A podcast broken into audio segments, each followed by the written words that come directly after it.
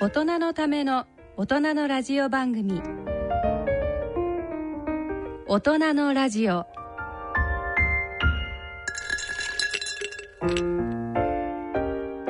皆さんご機嫌いかがでしょうか立川楽勝ですご機嫌いかがでしょうか篠崎直子ですこの時間は笑いと健康をテーマにお送りしておりますいやーしかしびっくりしたあのびっくり大坂なおみが優勝しちゃったってね全米オープンねすよ私急に強くなったねあの人はねそう急に出てきましたよいやねそうあのね、ほんもう2年ぐらい前からね、はいもうあのすごくポテンシャルのある人でうんきっと強くなるだろう強くなるだろうとは言われてたんですよあの人あそうたなだんですねもうむちゃくちゃもうあのムラなる人でねただサーブは速いし、フルショットのストロークのスピードはとんでもなく速いし、うんパワーもあるしいい時はいいんだけど悪い時ボロボロなのよだからねあのポンポンと勝っちゃう時もあればポンポンと負けちゃう負け時ちもゃあうるあれあれっていうことそうがあるなっていのうことだからもう分かんないないのやってみないとあの人は、ギャンブルうん、感じでね、まあ、この人が安定したら強くなんだろうけどいつのことかななんて思って見てたらうん見てたら今回だったびっくりした何びっくりしたってミスしなくなっちゃったのあもう安定したわけですねいい状態本当に安定でした。うん。これテニスやってる人だと分かると思うんだけど、深く攻められたボール、深いっていうの深いは、あの、コートの後ろの方、ライン際まで飛んできたボールね。難しいんですよ。やっぱりテニスっていうのは、あの、浅いボールって言って、あの後ろのラインよりだいぶ前の方に弾むボールは攻撃しやすい。うん、そでうもなんですね後ろのラインに近いボール深いボールって言ってこれはね、えー防御するの大変もう返すだけでも大変だし返したってえー相手のチャンスボールになっちゃうのね浅くなっちゃうからね。そういうもんなんですね、ところがね相手のねしかも相手だってトッ ププロだからねそうですよ世界ランク1位でしたっけねうんだからセリーナの、はい決勝でやったセリーナなんかも本当に深いところにいいボールを打ってきてるんだけど、うんその深いボールをつなぎながらなおかつ深く返してたのあんなこともできなかった大阪の宮昔そっかということはすごく長い距離をこう返すそうってそういうそこうそとうになるわけですよねうんそうなのよだからコントロールも難しいしねへーそうですよね返すだけでも難しいボールを深いボールとして返すのはものすごく難しいことなんですこれとっても難しいことなの半年前できなかったもんあの人はわずか半年で半年前できなかった大阪の海はそれをね全米オープンの時にはねきっちりやっててうわすごいななんでこんなに変わっちゃったのって本当にむっちゃくちゃびっくりしましたねあの時は。そうなんですねいやー本当に強くなったねあの人ねでもねやっぱりまあ錦織がねうん全米で、まあ、ベスト4になって、とにかく昔ねその四大大会の準決勝だ決勝だってところにね選手の名前に漢字があるということ自体がねもう考えられないことだ ってそれがね漢字があるのよそうですよねその泥表の中 にはい錦織という漢字もあれば大阪という漢字もあるもうもうこれだけでもねもうテニスファンは感動してんのに優 勝しちゃった何なんだこれはだからもうあのあと日本中がフィーバーしたじゃないですか、はいそうですねもう当然ですよもっと騒いだっていいぐらいの快挙どのでぐすらよいすねごいことなんですねとんでもなくすごいことですね、いやでも私もねテニスなんてそこまで分からなかったですけど、うんうんうんやっぱりちょっとファンになっちゃったそうね、まあ、キすごいねャキャラクターがね、 はい点々だからね、すすごいね可愛らしくてねまあもともとあの人はあのもうお母さんははね、い日本人なんだけどお父さんがあのハイチの人かな確か、だからあのフィジカルにねとっても恵まれてるんですよね、だからあのいわゆる東洋人の体じゃない、うんだから筋肉も多分質が違うんだろうしそうですよねね骨格も違うだろうし、うんだからその錦織みたいにねもう典型的な東洋人の肉体でであそこまで頑張ってるまあこれはまたこれでまた別の感動なんだけども、まああのーそのフィジカルがねやっぱり東洋人のフィジカルじゃないっていうのはやっぱりあの人にとってすごく大きなねメリットだから、ででもそこにまたあのーメンタルの強さもね加わってなおかつ戦術戦略的にもね、まあ、コーチのおかげなんだろうけどああいうその我慢をしてつないでチャンスボールはきっちり叩き込むというあのスタイルを身につけたらいやー本当にね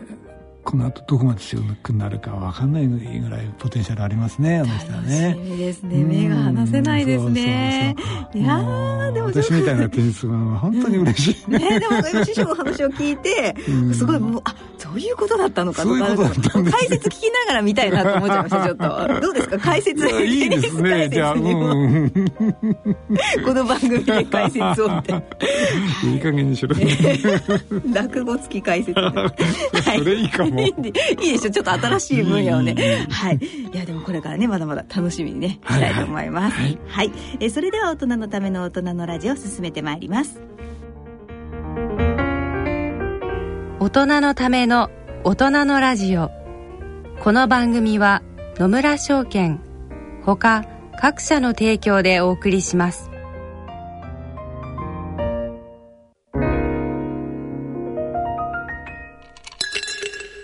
野村第二の人生に必要なのはお金だけじゃないからゆったりとした旅を楽しみたい健康はもちろん若々しさもまだまだ保ちたい住まいをもっと快適にしたり相続のこととかもしもの時のことも考えておきたいセカンドライフのために知りたいことってたくさんありますよねあなたのハッピーなセカンドライフのために野村証券の本支店ではさまざまなスペシャリストを講師にお招きして野村のハッピーライフセミナーを開催しています詳細はウェブで「野村のハッピーライフ」と検索してくださいなお当セミナーではセミナーでご紹介する商品などの勧誘を行う場合がありますそれの村に来てみよう今回はゲストに桜川七光師匠をお招きしてお送りいたします。よろしくお願いいたします。よろしくお願いしまよす。ろしくお願いいたします。ね、いや、もうね、実は私はね、はい長年の付き合いなんですよ。ええもう楽長さんとお知り合いで。そうそうそうまさかね、はいこういうところでね、お会いするいとやいはや思わなかったんですけれども、そうなんあでのね、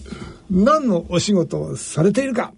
な、なんでも、ねお着物をね。そうそう、今日お召お着物しでになまったて粋な着物。 いやいや、そんなことありません。 またでも落ね。語家さんじゃないです落よ語ね。家はこんないい着物着ないね。んあそうですかうんいい着物だ、これ。いい着だ。でもなんかこうちょっと芸とかされてる感じがしますけど。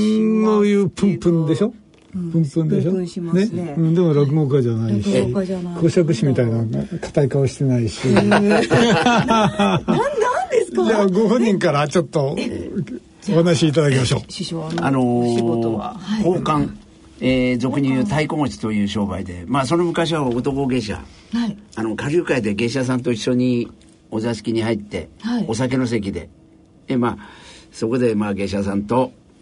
まあ、旦那のお相手をする。はい。ね、我々ももちろん色気じゃ売れませんから色気の方は芸者さんに任してそこの間をうまく取り持つっていうんですかね、はいええええまあ粋な旦那がいて、ーまあ下流会で、え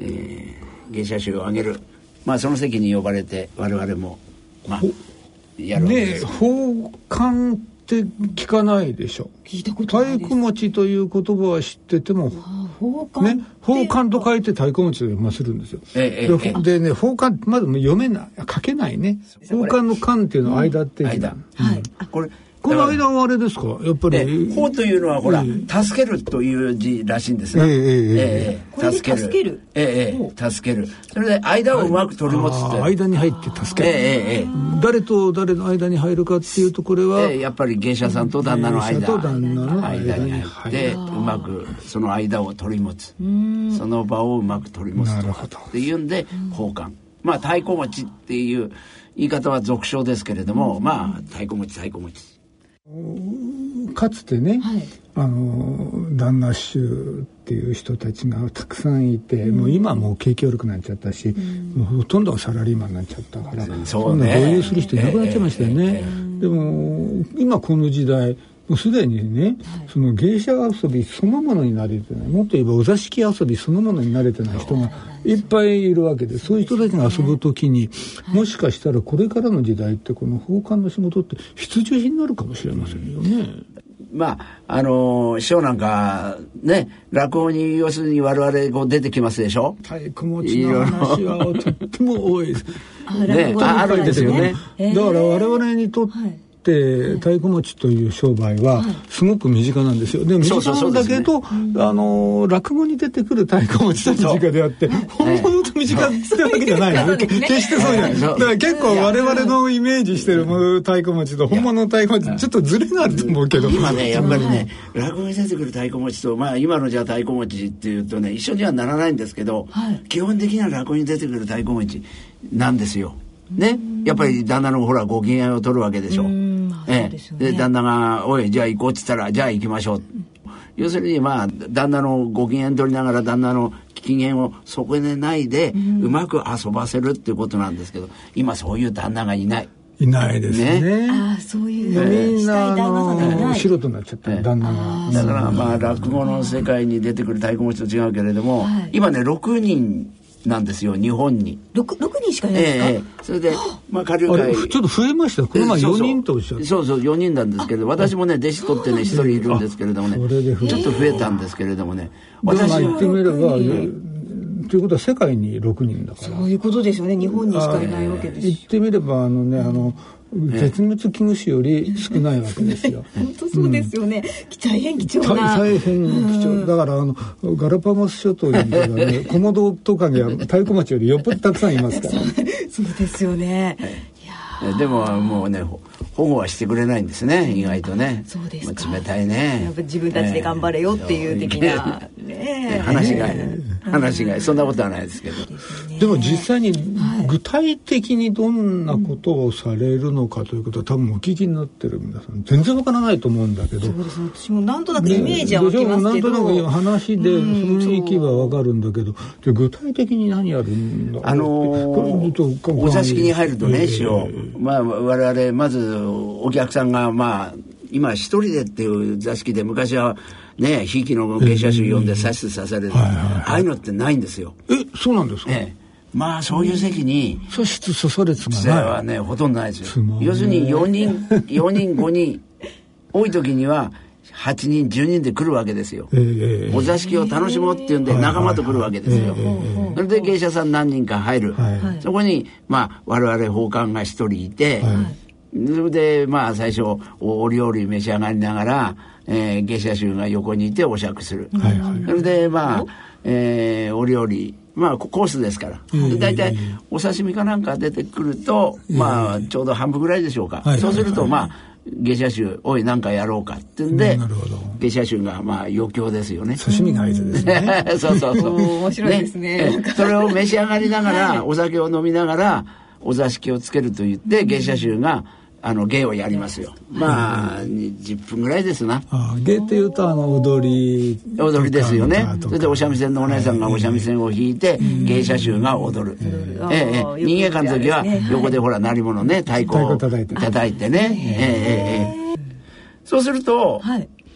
おい、お前もやらないかっていうか、おい、じゃあお前も頼むっていうんで、私たちは、じゃあ何をやる。まあだから、我々も踊りとか、はいあの、小唄を習ったり、そういうの習って、そ、そこでそういうのを、おい、お前じゃあ、ししんないちょっとやってみれとか、踊りをちょっとやってくれとか。芸を披露するわけですねええそうそうそう。あと、まあ、当て振りとか、屏風芸とかね。まあ、我々のやるものっていうのも、まあ、決まってるものもあるんですよ。でもまあ歌踊りなんかはねこれ芸者さんなんかもやるわけですよ、ででも太鼓持ちしかやらない芸ってある、ああるんですかええええありありますねありますななんまであすか代表的なのはええ屏風芸屏風芸ですね。屏風屏風芸屏風芸、ええ、屏風芸屏風屏屏風風屏風って知ってるでしょあの屏そうそうそう屏ね、屏風風わかりますよね、こっから説明するのは大変だな、今の若い人はねそう今屏風から説明しないといけないんですけれどもねまあ若い方はねで屏風の後ろにいて、まあこれ私が説明する師匠の方がいいな師 匠にえ説明えいしてやもらって屏風をこうまあ立ててですね、それでまあ引っ張られたりこうなんかいろいろ無理なんだ言われてってこうそれを一人でやってみせるんですけ一人でじゃあだからそうそうそうそう屏風の後ろに二人いるようなええ形の芸を一人で見せるやるええそうそうそうそうだからいう。首首引っ張られたりねそう俳優じゃないですか手引っ張られたりそうなのすごい何でもできないといやいやいや、何でもはできないんですけれどこ。れが面白いんだこの病名が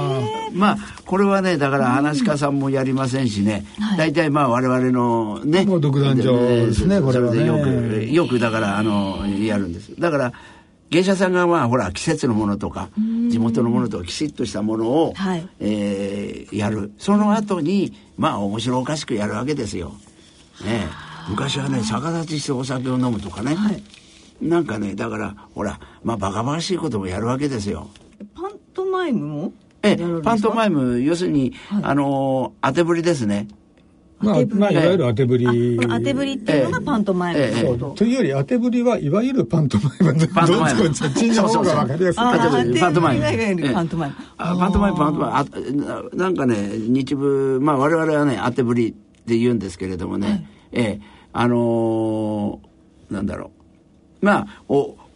おばあさんになったりね、うん、旦那になったり、て手手拭いとか、お扇子を使って、やっぱりそれもお三味線のお姉さんに、お三味線を弾いてもらって、邦楽の曲でやるんですよ。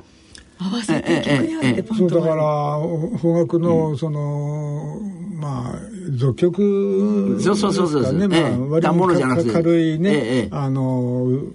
歌に合わせて、例えば若い娘がお墓参りに行くええ。ところから、とんでもないババアがお墓参りに行 くそれをもう手拭い一本で全部やるわけじゃん表現するそうそうそう意外と即興的な、まあだから即興的なようにやるんですよね。でもまあ我々はほら、それをゲートしてるから、あお前さんこの前やったのを見せてくれって言うんでね。ええええええただそれを真面目にやったと面白くないから、もうそれだけでもうすでに笑いを取れるだけの、うん動きをしないとお客さん満足しない、だ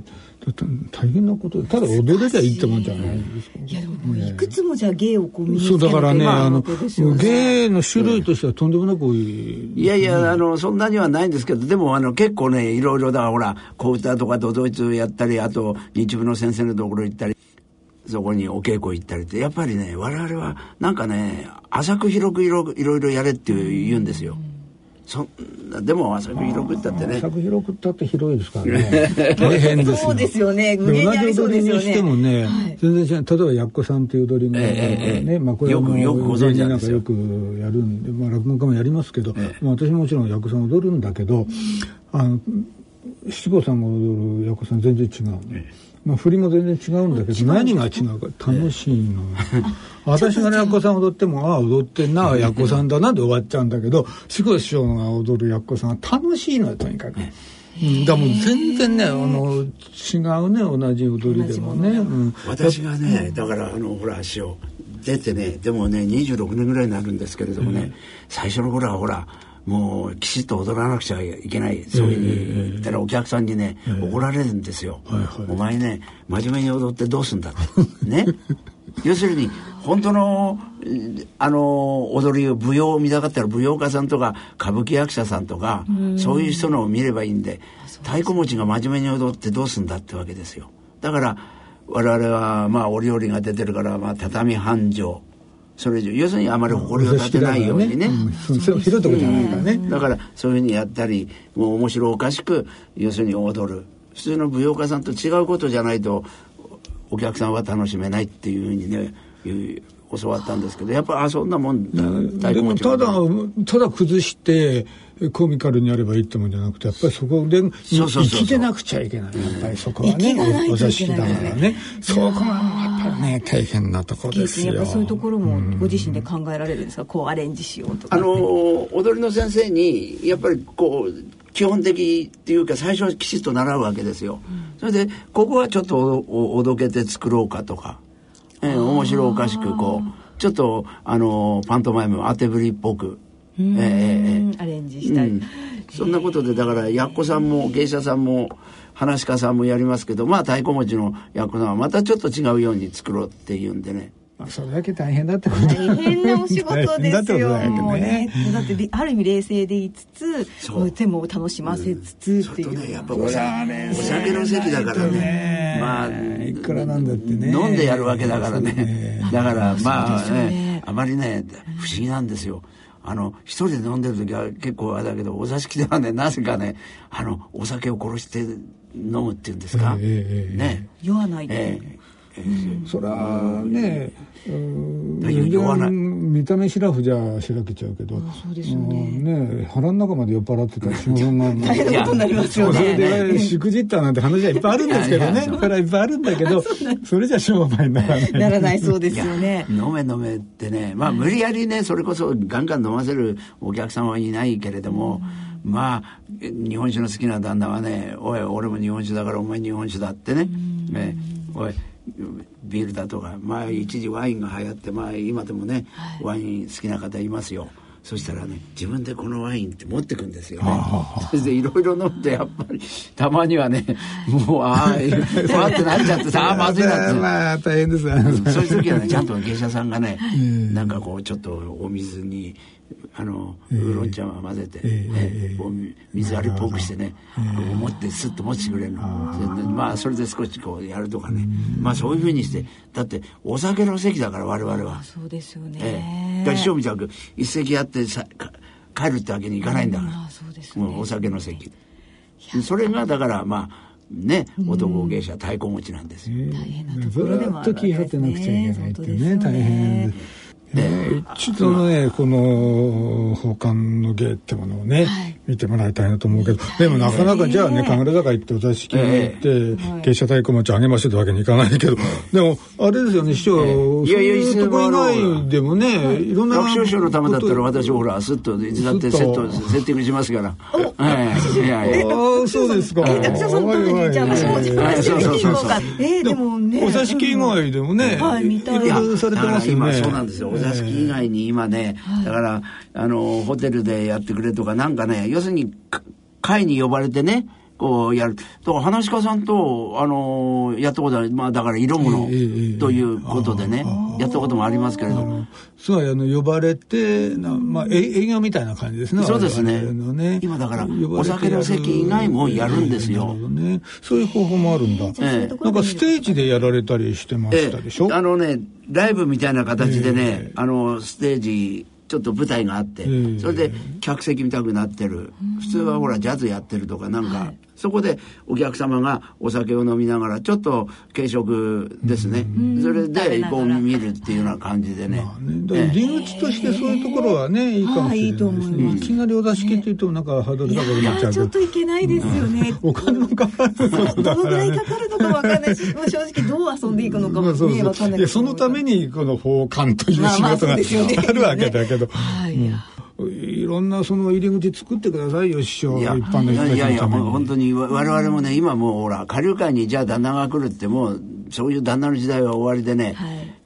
だって若いねお客さんっていうのはね50代来ないねあそうですだから60代が本当に若いんですよ、 60代が若い一番やっぱり若だいからうんそれとほらつ勤めててじゃあお座敷に上がろうっつってじゃあ芸者上げてちょっと太鼓持ち呼んで遊ぶっていうね、うんいませんよね、ねだからやっぱりそのそ裾野って言ったらおかしいけどそのやっぱり入り口ですよそれ増やしていかないとだって奉還の芸自体が廃れちゃう可能性だってありますもんだねから私もプロデュースしていただきたいんですよ私はですかじゃあもう番組上げて そうですねねうん番組で、ねいやでもぜひ皆さんにしていただきねたい本当でにすそうよ思いますねよ、まあでも本当にね、まだいたのっていう人がほとんどですからね。でもまあ訪韓訪韓ったらあのーまあ訪問看護の方ですかとか、いやこいつねもう訪韓訪問看護に間違えていや介護保険聞くんですそうかそうとかそういや冗談みたいですけどねでもね本当にそういうふうに言うんですよ。まあでもそうですねちょっと太鼓持ちとカバン持ちとね間違う人もいるしね。太鼓持ってるんですかみたいそなうそうそう。太鼓持って歩いてるでもありえない、ありえないし話じゃな申いしよ訳ねないけどだからね私もうん存じ上げなかったので、すいませんいやーでも本当そうですよねでも師匠どうして太鼓持ちのお仕事選ばれたんですこか、れが不思議ですよ。まあ不思議私も知ら知らなかったもん奉還なんていう商売は。はいはいはいそうなんですしね知らんあのね芝居やってたことがあるんですよ役者を役者って役者さもね元役者さん。あ役者さんだったんですか、うんそうあの小さいあの劇団にいてね、はいそれで最後にねもう売れなくてもうほらやっぱり飯食えないからんもともと北海道なんですよ私でも帰ろうかなと思って367かな最後にねやろうやったのがね奉還の役なのじゃあもうそれが最後だと決めてらそうそうそう、もう、もう、その時はこれでもう、太鼓餅、もうこれやったら、まあ、未練はあるけど、食えなきゃしょうがないじゃない。で、しまいは、もう、うん好きだけど、もう食えない。だって、うん仕事ったって年一回ぐらいしかないんだからね、アルバイトはやりながら、まあ、いつか売れるってやってるわけでしょ。それで最後に太鼓餅の役を、おお前にぴったりな役があるからって言うんで、下流会のお話なんですよ、芸者さんが出てくる太鼓持ちが出てくる、それで「お前この役やんないか」って言うんで「あ面白いからやってみよう」って。ええ、それでちょっとうちの師匠のところに、あの手ほどきっていうか、芸の,、いはいあの舞台でやる、でそんなことやってたら、えー出てた芸者集の主役の人がね「お前役者より太鼓持ちやってみないか」って言われてあそれで本当に太鼓持ちにならないかとそうそうそうそうそうそうそうでもなんかそその話伺うとあれですよねだってもうこれで最後にしようと思った最後の役で太鼓持ちの役をやって、でその芸を取りに本物の太鼓持ちのね、人のところに行ったら、運命じゃないですか運命ですよねドラマみたいですよ絶対運命いやなるべくやってもやられたんですよこれ本当の師話なのよ。いや匠いや疑ってませ んでしたでーいやでもいやでもねできすぎですよね本当にきすぎるの話だそうじゃないとね、こう、だから最初はね、舞台で演じるのとお座敷でやっぱりお客さんを相手にするのとはね、全然違うからね。間違いますよでねもその入ねだって、えー入ったはいいけど入門されてだって大変だったんじゃないですかそのだって芸の下あ地とかの終わりになっいたや、わけ師じゃない匠ね、ですか我々ね、2年ぐらいしてからね、もうすぐお披露目するんですよ。もちろ二ん、年えでえ、真打ちとか、要するには二つ目真打ちとかね、そういうのありませんからね。全然なんか56年やらないけどねうちのことねそれで師匠について歩いてそれこそカバンを持って歩いたりして、それでねその間要するにお披露目前はねやっぱり歌の師匠のところに小歌の師匠のところに行ったり舞踊家の先生のところに行ってまた違う舞踊を習ったりいろんなことをするわけです、あと2年経ったらもうお披露目しちゃうわけ大デ変ビューってことですよえねえ2年経ったらデビューそれからが大変なのいいけど仕上げなきゃいけないですもんねだからそれからがもう、だって今でもずっとお稽古してますしね。それでほら、ね、楽勝師匠ともああったわけですから。まあね急にやえってえらっしゃるんですもんねねえ話し家さんだって、もう、真打ちになったって、じゃあそれで終わりじゃん、ねえ、お稽古はずっと続くわけで、そうですよねそれから始まるんですよ。じゃあもうに24時間勤務みたいなもんですか、ええ入門してからはそれいや、あのその時はねまあに入門した時は師匠のところに朝行って、それでちょっとお稽古してもらう、それで師匠ち地方なんか行く時は一緒について行ったり、えええお座敷にはねお披露目しないと入れないんですああよなるほどねだから、うんまあ、修行中ですもんね、あのー影から見見るとかね、ええええええわけですね、ええ、そんなようなことでねやっぱりあの見たり聞いたりでねじこう芸を盗んだりとかですねええまあそうですよね、ねまあ、なかなかね、あの、教えてくれないんでしょええええねいやいやそまあういうもんなんですかこういうものはもうもう盗むものだか盗ら、なこかうなこうか教こえてもらえうない。こんなもんよ、あとは自分でってみたいなか形ですだよよねね。大体その、えやっぱ今みたいに手取り足取りっていうわけじゃなくえいてやいややっぱ芸ってそんなもんじゃないんだねやっぱりね自分の感覚だからだから全く同じことやってもまたね、まあそれぞれダメだからね、とはいえですよ。ね、あのー感覚だからなんとおっしゃりながら文化庁長官から表彰された いやいやいやそんなこともあったんですちょかっと経緯を教えていただええいいてやはい知りたいですこれはね要するに昔はね我々はお座敷で芸をやるわけでしょ、芸者さんもそうなんですけどね要するに芸として見見見ないんですよね要するに余興でちょっとやってるとだから芸者さんの芸とかなんかっていうのは我々の、まあ、芸と違うんだけどもやっぱお酒の席だからね余興でほら、えーお能のお能とかお狂言とか歌舞伎とかって、ああいうほらすなんだろう舞台の上でボン見てくださいっていう芸じゃないじゃないお酒の席で「おいやれよ」って言ったらやる、今日はいいや」なんて言ってね、だからね意外とねこういうところ昔はね要するにちゃんとした芸でね見てくれるだからもらった人いなかったの。なるほど。ええ有限亭玉助師匠って昔いたけれども、ね、最後はもう俺お将棋もらったから、なんか、あれなんだ、勲章欲しいとかなんか言ってたらしいですよ要するにほら、でもね、今のね、文化庁とかね、ああいうところはね、それもちゃんとした芸だと。ちゃんと認めるようになったんですね。ええそれで、いや、法歓迎、それでまあ少ないし、それで弟子も取って、まあ今までやってきた。で、じゃあ、まあ、一つっていうことでいただいたんですけどね。びっくりしましたよ。えもらった時にねどどんな気持ちだっえいやいや、それはね、う嬉しいですよ、やっぱりね。やっぱりだってねちゃんとした芸として国が認めたってことええまあね。たそうですよそれはね大変なことですよそれ今までの皆さんの思いがね叶ったというかいやーでも先ほど後継者の方がいらっしゃるってええおえっしゃっえ、一人ね、あの、弟子がいるんですけれどもね、まあ、私も弟子入りして、まあ、何が教えられるって言ったら、あんまり、要するに下流会はこういうもんよって。それで、あとは、あなたの得意なもので、要するに何やりたいか、ね、歌をやりたいね。まあ、今、三味線も弾く人もいますけれど、昔は三味線は三味線のお姉さんが弾く。それ自分で弾いたらお姉さんの仕事がなくなってり領域を荒らすっていうね三味線を持たないでやったもんですけれどもねうん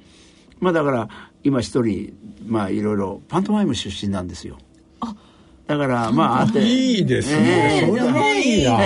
ええだから踊りをやるまああとパントマイムでいろいろこうえ一人芸っていうんですかでなんか新しいジャンル作りそうな雰囲気そうでそすうそうそうねですていやーでもお若い方なんですか対えでっきますねといやあんまりね若くてもダメなのよだってえーまあ高校卒業してすぐ来ちゃったって60ぐらいですからねお客様はや60っぱり代ね70遊び代の遊びっていう、ねなんかその遊びのマインドみたいなものが入ってきてからでないと、遊びのマインドもだっまたて深いです昔ねからよく言うのにね、あ太鼓持ち揚げての末の太鼓持ちってのがあってね、はつまり太鼓持ち上げる旦那、え旦那がた散々太鼓持ち上げて道楽して、あの感動されて何もやれなくなっちゃって、で太鼓持ちになっちゃったとそこれがもうねもせう川柳一番ですよ一番いいんですよ。え上げての末の太鼓だから上げて上げてねそうそうそう新書潰して気が付いたらてめえが太鼓持ちになってこれが最高なんですそうそうそうそうやっぱりこうい本物本物う世界だから、高校卒業して、えーこの世界来ましたじゃねえの。そうそうちょっとねやっぱある程度知ってないといけないわけですよねそうそうそうそうそれはまあ難しいと思だうんからですそうけどいう人もね、 本当にいたんですよ。だから江戸の川柳にそういう川柳があるんです。上げての末の太鼓です。ええだからもう好きでね、どっかのお坊ちゃん、もうお金もあるし、毎日だからそういう、できれば芸人になりたかったんでしょう。ねでもまあ芸人なんてのはそんなになっちゃいけないって。ねそんなんで、まあ昔の芸人なんてのは半分遊び人なんでしょう、きっそうとな。んでしょうね、昔はね。うんもう世を捨てたようなね、そういう人間として見られてた。ね、ちょっと、ねほら、やっぱり、うんまあ普通のとこからちょっと違うとこじゃないですかね。まあ今もちょっと違う人ばっかりいますけど ね。今でもほら、みんな大学卒業してね、まあねね学士さんが、えー話し家さんになってってね、言いますけど、昔はやっぱりね、う んまあでも面白い方がまあ多い、ですよねえー師匠のご商売もそうだけど、わ我々の商売もだから好きじゃないとできないね。まあ、そうですね。まあ芸事なんて好きでなそいうとだね、ねやれないですようんうん好きね。じゃないとね、もう本当に。だから好きだから、やっぱりつ続くわけですよ。それと、まあ、あの、芸事にのめり込んでいくっていうのかしら。いやっぱねその太鼓持ちの一番のこう仕事の魅力というかいや、これはね、面白いですよ。でも、あの、普通会えない人に会えてね、はいだから、あんな人がっていう人がやっぱり来るわけですよ。いろんな。おーえーまあね、まあ、でも芸能人は来ないけど、まあ、まあいろんないろんな人が来て横に来るわけだ からまあ隣に隣にそそ,、うですよねれで「おい」ってこうなるわけでしょう、うん舞台じゃないからね。あそうですおね座敷そだこかがらねそれは舞台ねですよそれでうんおおお部屋は要するにそこはもう貸し切りですよね、はいだからそこはもう個室になるわけでしょ他のお客さんいないだから昔はねまあいいろいろおお座敷政治なんて言われてねいろいろあったけど今はもうほとんどねそういうことはないんでしょう、だから面白いんですよもう「おいお前いっぱい飲め」なんて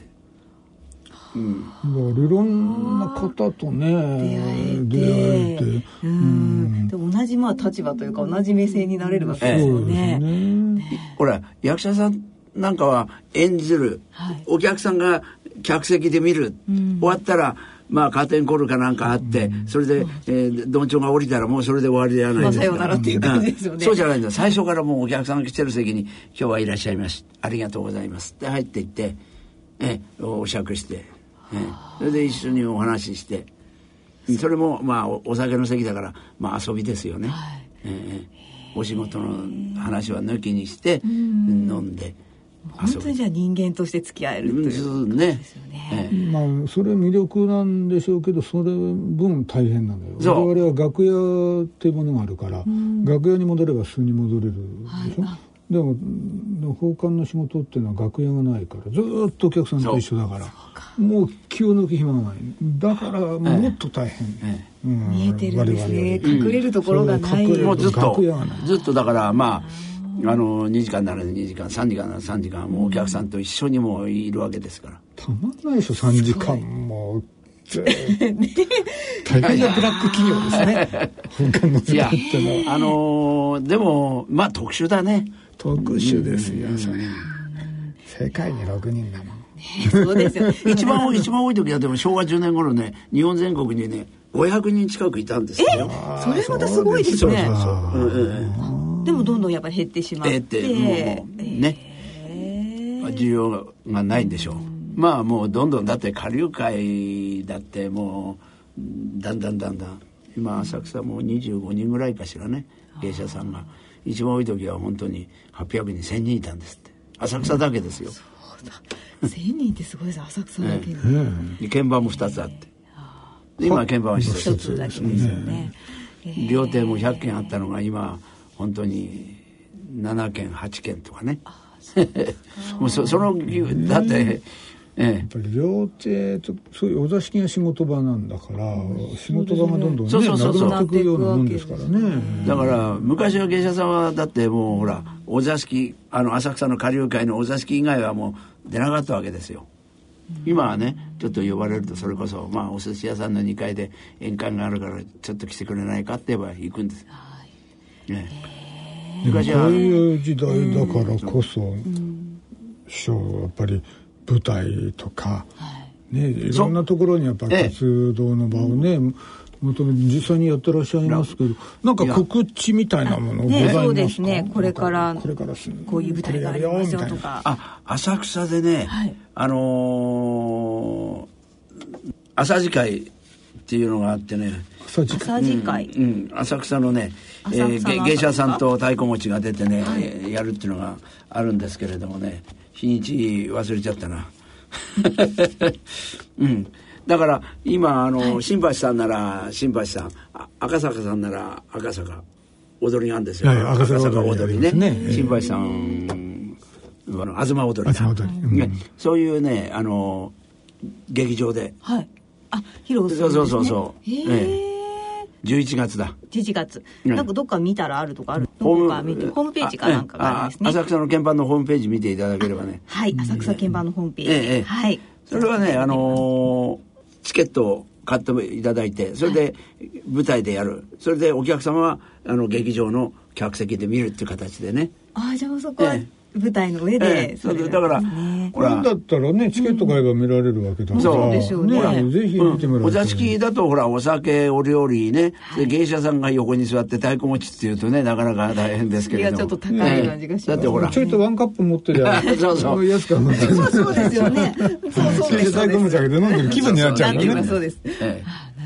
え、いや本当にそういう意味じゃねやっぱりもう劇場でこうなんだろうそういうものを見せてそれでおあのおお座敷だともう要するにこ個人でね、ええ要するにまあ我々を何時間かじゃあ2時間じゃあ七個いついつ来てくれよっていうわけで、その時間はまあ貸し切って遊ぶってまあお座敷まあだから昔はやっぱり贅沢な遊びだったんでしょですねよね両両手に上がって、まあ今でもそうですけれどもね芸者上げて太鼓持ちねなるほど。じゃあそうやってどんどんまあ活躍の舞台も広げていこそううとですねこれ今からだもからあのー師匠の言うように我々もだからもうお座敷だけじゃダメなんですよもう、ええ、もうだってどんどんどんどんねねいろんなところで見てもらっそうてですよそうもうそういう時代と一緒に生きていかないとね、うんしそうょうがないですもんね、まえあ、落語も同じですよ時代と一緒に生きていかないといけないうん、そうなのみんなそうですよ、じゃあぜひ皆さんにね見に行っていただきたいですね、はい、そして太鼓持ちの芸をねこう見ていただきたいなと思いますいやいやね今日だからこういう形でね、本当にあの私呼んでいただいてねだから我々ももうちょっとうまくねあのお客さんに分かるようにねいろんなとこでやって「浅草に芸者さんまだいるの?」とかねあのねえそういうそういう人まだたくさんいますからね。ええやっぱりあれですよねあのうん敷居低くしてあげるような、うんそうなんかねそそううだねいう手立てがあるといいねねうん私たちもちょっと気軽に行けたりそうそうするような、いや女性がね今ね、やっぱりあの昔はね変な話男の遊び場でしょうんそういうイメージがありますいやでも女性だけで来ることあるのよお座敷にそうなんですかえええええええやっぱりねあ行ってもいいんですねもちろんも逆にちろん女性だけでも、ええええありますよきっとねインスタ映えするよ インスタ映えぜひも皆さんもぜひあのねインインスタ映えしますからじゃあ女子会をそうそうお座女敷でや子れば会そうそうねいいなこれいいですねちょっと今びっ浅くり草しでました企画してくださいよええいやいや浅本当草でね女子会あのみんなねスマホもい や女子会スマホバチバチバチバチをあのなんて言うんだろうまあねだから夜出れなかったらお昼にちゃんとおあのまあお酒だってあのほら女性だから飲めない方もいますけれども、まあ好きでね飲む方もいるんですけれども、あるのよ女性だけの席っていうのそうなんですそねうちょっと面白いなんか目の色変わってきましたね、ちょっと私新なんか谷こされね別世界のような感じんでかそれほとんどその気になってるでしょ、今。はい、今 あちょっと誰誘そうかな なんか手帳出してるじゃん、今。いやそうするとねやっぱりほらお料理を食べながらお酒飲んでそれで、ほら芸がつくわけだからそうですよねね、うん両手に上がってていやそれはねだ からいいですよねもうあのーお聞きの皆さん方もぜひねね女子会を女子会をやりましょうお座敷でええあの、あのーその時あの私七公をぜひ呼んでいただいて七桜川も七ちろん公を忘れなくもちろん桜川七公をどうぞ忘れなくて選挙かこれははい。ということでね、お時間が来てしまいました。えー今回はゲストに桜川七甲師匠をお招きしてお送りいたしました。ありがとうございまこしちらこた。そありがとうございましありがとうございましたたどうもありがとうございます野村、ちょっと気になるお金の話。今回は平均余命です。お父さん、最近高齢化の話題が多いけど、私とお父さんはあとどのくらい生きるのかしら。厚生労働省の平成25年会員声明表によると、60歳の平均余命は男性で23.14歳、女性で28.47歳だそうだよ。そんなに長いんですか。そうなると健康や介護も心配だし、お金も結構かかるんじゃないですかね。仮に我々夫婦があと23年一緒に過ごすとなると、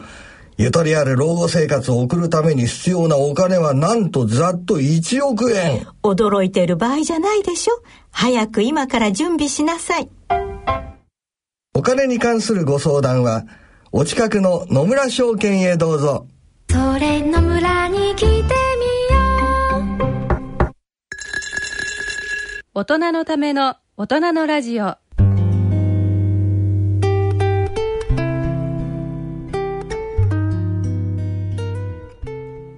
桜川七甲さんがご出演する浅草踊り朝地のにぎわいは10月22日月曜日台東区障害学習センターミレニアムホールで開催されますえ詳しくは浅草鍵盤のホームページをご覧くださいえ鍵盤見るに番と書いて鍵盤と読みます朝地の人気映えっていうのこれも結構なんかあれね浅いって字にはい字がかやって字なんだねそうなんですよ。あの草茅葺き屋根冠の茅。そうですねとか。ねはい、んそうです。それで朝地と呼ぶんですねそう。だそうだそうだとね思うんですねね。なので、ちょっと、それでね、検索してみてください。はい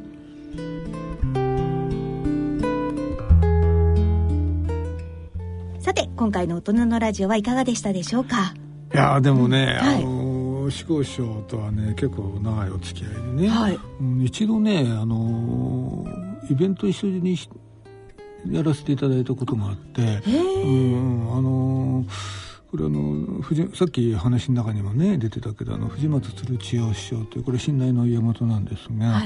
その方のリサイタル2人でゲストで出演させていただいて、企画がね私と志功師匠がね客席をずっと歩きながらお客さんと喋りながら舞台上がってくるっていうねそういう趣向だったんですよ。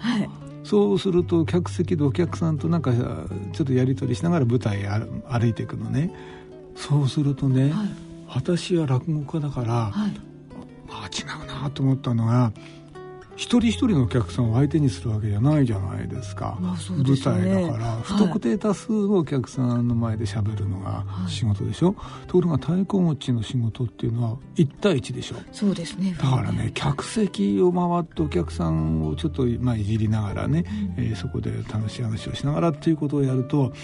もう七五三にねかなわないうん、もう私の出番ほぼないみたいな感じでねででまあ志子さん一緒でよかったなと思ってね、はい、でも志子さんが全部相手してくれてお客さん楽しませてくれて、はい、これはもうとてもかなわんわと思ってもうほとんど私黙っててところが舞台に上がったら、うん、今度は私の方が喋れるわけですよ、ね、今度不特定多数の人が相手だから。はい、と志子さんより、まあ、私の方が、うん、あこういう場面では得意なんだなと思ったりしてやっぱり違うんですねその場というのかななんかフィールドっていうのがねあ面白いもんだなと思いましたけどねね同じこう芸の世界ですけど、ね一人を相手にする方ね、たくさんの方、いやでもどちらも素晴らしいですよ本当にまあ、いろんなねジャンルでいろんな人がねまあ我々がっていうだけじゃなくてねいろんなジャンルでいろんな人が活躍するってやっぱり大事だなと、ねね、思いましたね本当ですね、えー、私も知らなかった世界が知れてすごく良かったです、ね、だから皆さんぜひね、ああいう世界にね触れていただきたいと思いますね。はい、す女子会です。うん、貴重な世界だからね。はい、そうです。はい。さあそして。ね、楽長さんの落語に触れる機会もあります、はいはい、今度親子会がそうなんですうちの師匠と二人でね、はい、えー、やるというねあの地獄のような会があ るほとんど針のむしろというか お客様はいいですこっちは針のむし ろだから 私が苦しむの見見に来てください、はい、 楽しみだなえー、やだ ないや私も行こうかなこれ10月夜ですね10月12日金曜日の夜ですね、えー、18時30分会場19 19時開演です、えー、お江戸日本橋邸で、えー、志らく楽町親子会ええ開かれるんですね、まあ、これねあの、お江戸日本橋邸ってね、はい、あの地下鉄のね、はい、あの三越前っていう銀座線はいありますねあ銀座線だこれはそこから本当にね徒歩2分、とっても近い近いところですね、道のりはとってもいいですよほうじゃあ通いやすいね、えー、来やすいのではいで、えー、こちら行きたいという方は楽長さんのホームページをご覧いただいねプレゼントねしたいんですけどこれ主催者私じゃないんですねこれあそうなんですね、えー、一問主催なんで私もプレゼントしちゃうわけにいかないので申し 訳ないですだから私のホームページ見ていただいて、はい、えー、あのどうぞお電話でもメールでも、はい、あのうちの事務所にあのオフィス楽長の方にあのお申し込みいただければ前より予約できるようになってますの でねえあのプレゼントはちょっと申し訳ございません、はい、いや でもねでもあの安いですあの前売り2000円ですかあらあ、じゃあお得ですねそうそう2000円で志らくがね、しかもかなりコンパクトな会場だから寄せの雰囲気だから寄せだからねこれあの日本橋店は、寄せのコンパクトな雰囲気で2000円で志らくが聴けるわけですから。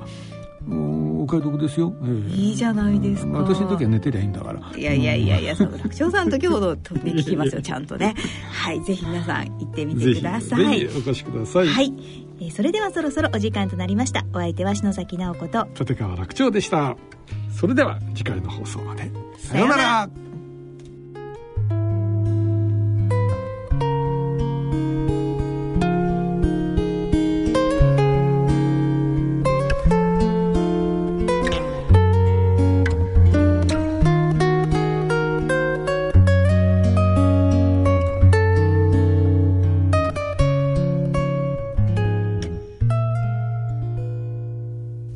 大人のための大人のラジオこの番組は野村証券他各社の提供でお送りしました。